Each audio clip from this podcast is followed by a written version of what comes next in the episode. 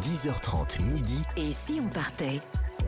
Philippe Googler sur Europe 1. Nous voyageons au Cambodge jusqu'à midi sur Europe 1. Et nous allons parler maintenant d'un lac absolument étonnant, mon cher Jean-Bernard. Le lac Tonlé Sap, un lac qui gonfle, qui gonfle jusqu'à, je crois, 8 ou 9 fois son volume. Ouais, Alors vous appelez ça un lac? Ouais. Alors effectivement, c'est le lac Tonlé Sap. Moi j'appelle ça une mer intérieure. Ouais, Il fait plus de 100 km de long. Oui. Déjà. Et moi, j'ai adoré ce, ce site naturel parce que ça fait vraiment du Cambodge un pays complètement à part en Asie. C'est vraiment une spécificité qu'on ne retrouvera pas ailleurs dans les autres pays asiatiques.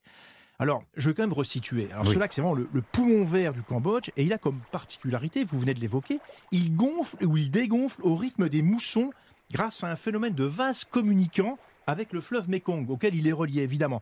Et ces marées peuvent atteindre 14 mètres d'amplitude. C'est comme 14 mètres. 14 mètres Ouais. d'amplitude. Donc c'est vraiment impressionnant ce phénomène, ce phénomène de, de vase communicant. Et puis c'est aussi, deuxième caractéristique pour planter le décor, c'est aussi le garde-manger du Cambodge, Ouais. puisque ses eaux sont très poissonneuses. Poissonneuse, Donc oui. moi j'avais qu'une seule envie, c'était de découvrir un petit peu ce, ce, enfin une toute petite partie de ce lac, puisque je l'ai dit, il est immense. Ben, je suis allé dans un village de pêcheurs, un village au bord de ce lac. J'ai dit, ben voilà, j'aimerais bien faire un tour. Donc j'ai trouvé quelqu'un qui m'a emmené sur une barque à moteur évidemment, et on s'est baladé le long euh, des côtes de cette euh, mer intérieure. Et euh, j'ai traversé pas mal de, villages de pêcheurs qui étaient installés sur la rive. Et j'étais quand même vraiment impressionné parce qu'on dirait des cités lacustres. C'est avec des maisons en bois. Donc je voyais les maisons en bois ou en bambou tressé. Alors certaines, elles étaient sur pilotis, des pilotis qui peuvent atteindre 10 mètres de haut, puisque justement, ils- les pilotis doivent euh, être à la hauteur de, de- de- de ces marées. Il y a puis- l'ascenseur, non Non, j'ai des échelles en plus, vous imaginez Voilà, c'est ça, je Des pense, échelles en bois pour monter euh, chez vous. Et puis d'autres, là où ce qui m'a aussi euh, pas mal euh, étonné, il y a des maisons flottantes. Ah ouais, ça, c'est extraordinaire. Alors, ouais. ce qui est dingue, c'est que ces Ouais. maisons, je les ai vues, elles sont amarrées les unes aux autres. Et elles sont déplacées, le, mon, mon guide pêcheur m'a expliqué qu'elles sont déplacées plusieurs fois par an sur le lac pour suivre les bancs de poissons et s'adapter à ces mouvements de crue et de décrue du lac. C'est quand même incroyable. Ouais. Et à un moment donné, on a traversé un village. Ouais. Alors, j'ai vu euh, une école et j'ai assisté à ces enfants qui arrivaient à l'école. Il en était temps qu'il y aille à l'école, Jean-Bernard.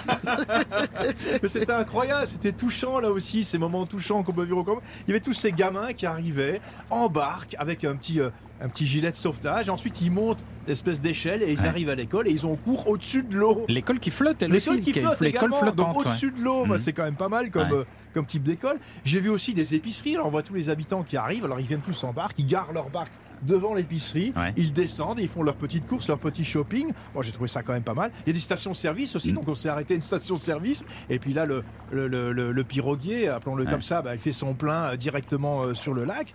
Bon, il y a des scènes de vie de dingue.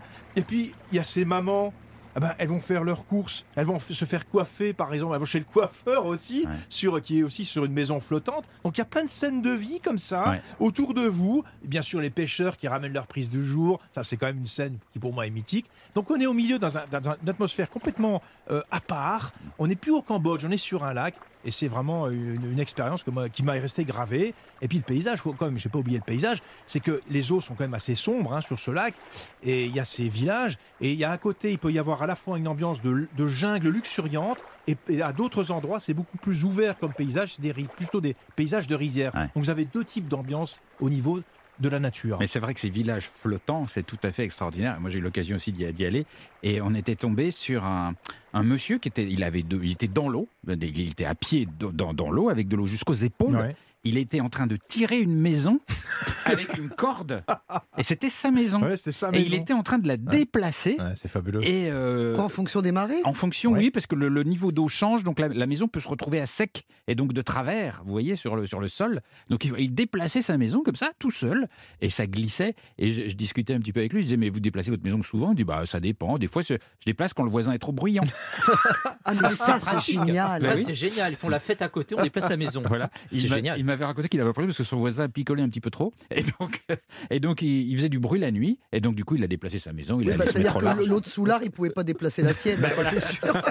Non, mais c'est unique au monde et c'est plein de tranches de vie comme ça. Ouais, ouais. Alors, il faut aller avec un guide, évidemment, qui vous fera de- quelques petites présentations sur place, mais c'est extraordinaire. Ouais. Et, et alors, euh, il y a des places de choix à l'intérieur des, des villages. Donc, si vous êtes à l'abri du village, vous êtes à l'abri des vagues du lac. Mais si jamais votre maison, pour une X ou Y, est un peu plus vers le large, là, vous, vous prenez les vagues. Ah oui, Donc, il faut, alors, faut, faut bien choisir où on met sa maison flottante. Vous connaissez bien cet endroit, Frédéric, euh, j'imagine. Vous êtes en ligne avec nous depuis le Cambodge.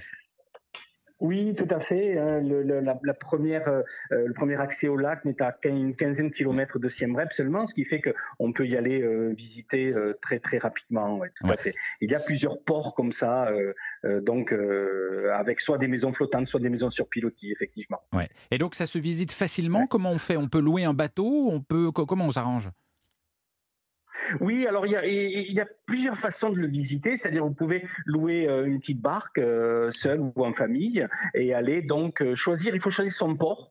Euh, l'endroit où on, on veut ce qu'on veut voir en fait parce qu'il y en a plusieurs en fonction du, du temps que, que, que l'on a et hum, vous avez par exemple un village essentiellement qu'avec des Vietnamiens puisqu'il faut savoir qu'il y a quand même sur le lac des très bons pêcheurs sont les Vietnamiens et à l'époque euh, du protectorat de, de la colonie les Français ont fait venir beaucoup de pêcheurs vietnamiens et donc il y a certains, notamment un village où il y a, il y a beaucoup, beaucoup de Vietnamiens. Et sinon, euh, d'autres villages sont des, sont des Cambodgiens.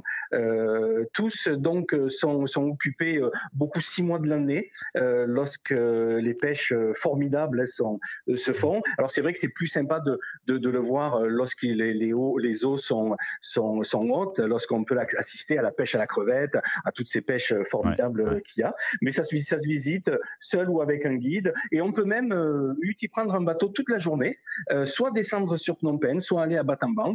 Et là, on va découvrir d'autres villages Hmm. qui sont beaucoup plus loin sur le lac, beaucoup plus reculés. C'est c'est vraiment Ouais. une immersion euh, totale, puisque là-bas, rien n'a vraiment changé. Ouais, et, et faut, et je rappelle que ce sont des villages entièrement flottants. Et quand on, on parle des, des pêcheurs, qui, qui- on les voit en train de réparer leurs filets au bord de l'eau. On voit souvent les mamans qui font la vaisselle dans le lac. Bon, ça, euh, on demandera à Christophe si c'est conseillé d'un point de vue. euh, Quelques bactéries d'un quand point de vue hein. bactéries, ça, on fera, on fera le point là-dessus. Mais en fait, c'est vraiment à faire et, et- et- et à c'est unique découvrir. C'est absolument unique. Dans un petit instant, Christophe Mercier nous expliquera tous les dangers qui peuvent nous menacer au Cambodge. À tout de suite, mais dans la bonne humeur évidemment.